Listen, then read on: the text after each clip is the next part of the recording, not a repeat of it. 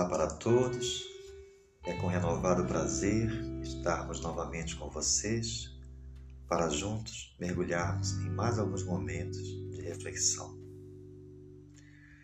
Nós, por certo, vamos encontrando um espaço no tempo corrido da vida para cuidar da nossa evolução, do progresso do nosso espírito imortal.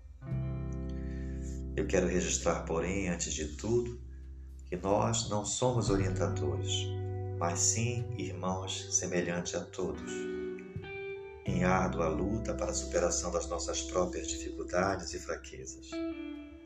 E por isso, nós não pretendemos orientar nem conduzir, apenas colaborar e participar, doando de nós mesmos pequenas sementes para a grande colheita de luz. Meu nome é Luiz Carlos e este é o nosso podcast Espelho da Alma, um pequeno espaço-tempo para cuidar das coisas do coração. Sejam todos muito bem-vindos. Que tal se, nesse instante, nós esvaziássemos a mente de todos os pensamentos, sossegássemos o coração de todas as aflições e preocupações que tal aquietar e relaxar o corpo e deixar emergir, vir à tona, o ser superior que existe em nós e que mais se afina com os assuntos e entendimentos da alma. É um fato inegável que deve existir e existe sempre uma prévia atitude de preparação para tudo o que vamos fazer na vida. Isto não só nos capacita a fazer melhor, como também nos permite um maior aproveitamento de todos os benefícios advindos daquilo que participamos ou fazemos. Na maioria das reflexões, aquelas que tratam das coisas do coração, também não é diferente. Atende aos mesmos princípios as grandes reflexões ensejam um grande preparo. Precisamos nos colocar em posição de puro entendimento e em atitude receptiva. Para que a missiva das ideias, para que o rol dos esclarecimentos ultrapassem a compreensão comum e alcance mais elevado entendimento, precisamos abrir sim as janelas das nossas almas, deixando que as claridades divinas alcancem com sua luz os espaços mais profundos do nosso ser. Vamos nos colocar então nessa posição meditativa, receptiva, tranquila, com a mente aberta com o coração aberto para que nós possamos penetrar dentro realmente dos entendimentos que nós queremos hoje passar a vocês todos. Passemos então a nos revestir também da humildade dos aprendizes, daqueles que nada sabem e que de tudo têm que aprender. Vamos nos despir também por um momento da nossa intelectualidade vaidosa e improdutiva, lançar por terra os nossos conceitos preconcebidos, renunciar à inflexibilidade das nossas ideias e dos entendimentos cristalizados que nos prendem ao solo da materialidade e do imediatismo. Vamos fazendo essa incursão para que nós possamos atingir esse estado ideal da alma. Vocês podem até estar a perguntar o porquê desta conversa. Nós poderíamos entrar logo no assunto do que vamos tratar. Estariam perguntando a mim por que da preocupação com tudo isso. Eu confesso a vocês que foi algo intuitivo que me veio à mente. Mas não tenho dúvidas de que a ideia de convidar vocês a um preparo inicial para o melhor equilíbrio das suas mentes e seus corações atende, por certo, aos anseios da espiritualidade amiga que nos coordena os trabalhos. Isto para que o Verbo sincero e amigo lhes possa fazer maior luz, maior reflexão, maior impacto para a tão necessária e inadiável reforma íntima. Então, assim elucidado, passemos a dar seguimento ao chamamento de hoje. Quero tratar com vocês de um conceito mais amplo e abrangente de educação. Aquela que transpassa as metodologias da educação formal, esta entendida como aquela que atende apenas o desenvolvimento da intelectualidade, a formação para a vida profissional e que até nos prepara, não raras vezes de forma incipiente, para ostentarmos a frágil máscara do verniz social. Refiro-me agora ao educar no sentido de tirar de dentro para fora, não apenas introduzir de fora para dentro, como a educação formal o faz. É, de certo, o que todos precisamos para construir um mundo melhor, uma sociedade mais justa e fraterna.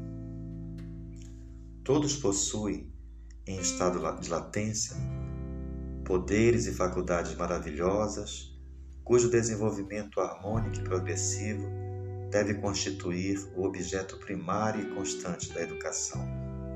Desta a que me refiro. Se, porém, os nossos esforços, os nossos grandes esforços, se focalizarem numa determinada faculdade, deixando as demais em abandono, produziremos para a sociedade indivíduos anômalos, constituindo povos desequilibrados, com verdadeiras legiões morais. É precisamente esse quadro doloroso que se nos apresenta o panorama mundial, onde as sociedades e as nações não conseguem de forma alguma encontrar o equilíbrio que as mantenha dentro do ritmo natural e harmônico da vida, agindo quase sempre como rivais na persuasão de acautelar apenas seus interesses particulares. Todas elas, outra coisa não têm feito senão cavarem a ruína comum gerando conflitos e convulsões internas e guerras cruentas e fratricidas, que resultam na destruição das suas mais preciosas e vultosas realizações. Como vemos na temporalidade de hoje e há pouco tempo atrás, com a guerra na Síria e agora na Ucrânia.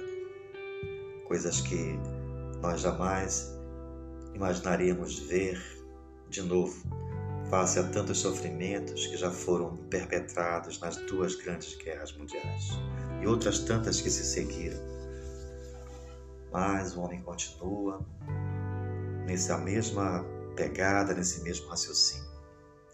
Se nós formos procurar a causa de tão inominável insânia, que vem através dos séculos e milênios mantendo a humanidade neste estado de demência coletiva, vamos encontrá-la na educação unilateral, ou seja, na monocultura da inteligência com o menosprezo total do sentimento.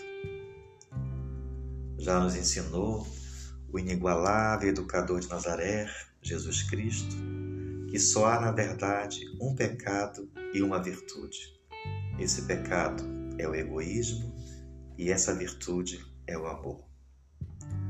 O mais de tudo, seja na esfera do mal, seja na esfera do bem, são efeitos que daqueles dois elementos citados decorrem. O egoísmo tem suas raízes mergulhadas nas profundezas do nosso passado, requerendo por isso grande soma de esforços à sua erradicação.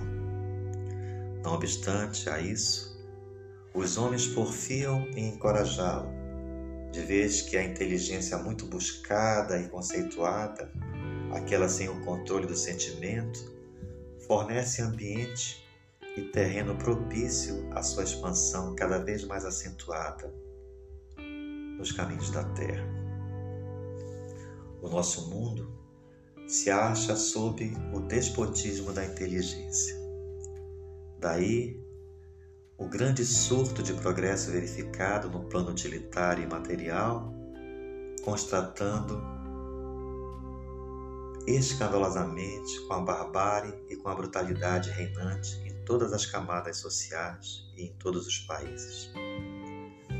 A inteligência, atendendo aos reclamos egoístas, constrói sobre a areia. Suas obras, portanto, não oferecem estabilidade e nem segurança, ruindo a cada passo sob o fragor das paixões desencadeadas. Tratados e convênios, pactos e ajustes jamais solucionarão o problema da paz mundial, tampouco aqueles de ordem social interna, como a pobreza e a miséria, o preconceito e a intolerância, as profundas desigualdades sociais, a corrupção e o vício, o crime e a insensatez. Somente a educação completa do ser, sob o seu aspecto harmônico e congruente, devidamente compreendida em sua finalidade, equacionará as nossas velhas e debatidas questões. Qualquer outra medida não passará de paliativos aleatórios e estéreis conforme os fatos vêm demonstrando-nos cabalmente a cada dia. A nossa sociedade é uma enferma entregue nas mãos de curandeiros charlatãs, que se preocupam apenas em combater sintomas, visando com isso impressionar o doente, cujo estado se agrava continuamente, dia após dia. Todas as perturbações sociais de caráter nacional ou internacional são fenômenos acidentais, frutos amargos de um processo de educação unilateral que não contempla a formação integral do ser, revelando um estado mórbido geral e permanente que ainda não foi focalizado pelos inábeis terapeutas que rodeiam o leito da extenuada e enferma organização social que vivemos. A moléstia, no entanto, vai se definindo cada dia com mais evidência. Trata-se de um câncer generalizado na alma, na alma coletiva, marcado pela insensibilidade moral que caracteriza o homem dos tempos atuais. Este é o quadro, por certo, aflitivo e preocupante que nos rodeia os dias.